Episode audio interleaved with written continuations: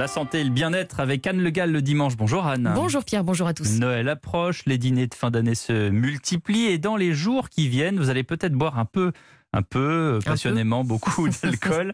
Alors on a décidé ce matin de, de vous rappeler quelques repères hein, de consommation. D'abord, à partir de combien de verres on prend des risques pour sa santé? Alors d'abord, la base, c'est qu'un verre de bière, un verre de whisky, un verre de vin, ça contient à peu près la même quantité d'alcool, environ 10 grammes, si on les sert dans les verres adaptés. Donc dans la chope, dans la coupe, dans le verre à ça, vin. C'est pas la même quantité. Exactement. Et ensuite, concernant l'alcool au volant, il faut savoir qu'au-delà de deux verres d'alcool pour un homme, alors un homme d'à peu près 1m80 qui pèse 70 Mm. kilos, au-delà de deux verres ouvert pour un homme, un verre et demi pour une femme, euh, on est positif en général à l'alcotest. On a, on a le seuil de 0,5 g qui est atteint et le risque d'accident de la, de la route est doublé.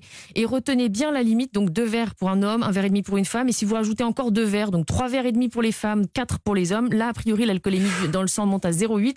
Le risque d'accident est multiplié par 10. Bon, vaut mieux pas boire du tout hein, quand on conduit. Combien de Évidemment. temps, combien de temps faut-il pour éliminer l'alcool? Alors évidemment, ça dépend de la quantité avalée, mais pour vous donner un repère, il faut 2h30 pour éliminer un seul verre d'alcool. Allez. Voilà, Et il faut savoir que si on consomme un verre de vin, par exemple, l'alcoolémie atteint son maximum au bout d'une heure et même 30 minutes si on a pris le verre à jeun. Euh, donc après ce pic, l'alcool est éliminé peu à peu par le foie, mais ça prend du temps. Donc la quantité ne descend que de 0,1 g ou 0,15 g par heure, d'où l'intérêt d'avoir un alcotest pour suivre cette évolution qui est très lente. Et boire de l'eau ou du café, ça n'accélère pas le processus, hein, le Faites-vous conduire, hein. faites-vous conduire Évidemment. quand vous buvez. Quand- si on écarte donc le risque d'accident de la route, on peut boire de l'alcool tous les jours sans risque, vraiment? Alors, si on se réfère aux, au conseil de, de l'Organisation mondiale de la santé, il faut pas dépasser deux verres standards par jour pour les femmes, zéro pendant, pendant Bien la sûr, grossesse évidemment, pas plus de trois pour les hommes, quatre euh, pour les événements éventuellement festifs exceptionnels. Mais voilà, faut mieux éviter. Euh, on faut savoir que l'alcool tue 50 000 personnes par an en France en raison d'accidents cardiovasculaires, de cancers digestifs et pour les femmes de cancer du sein.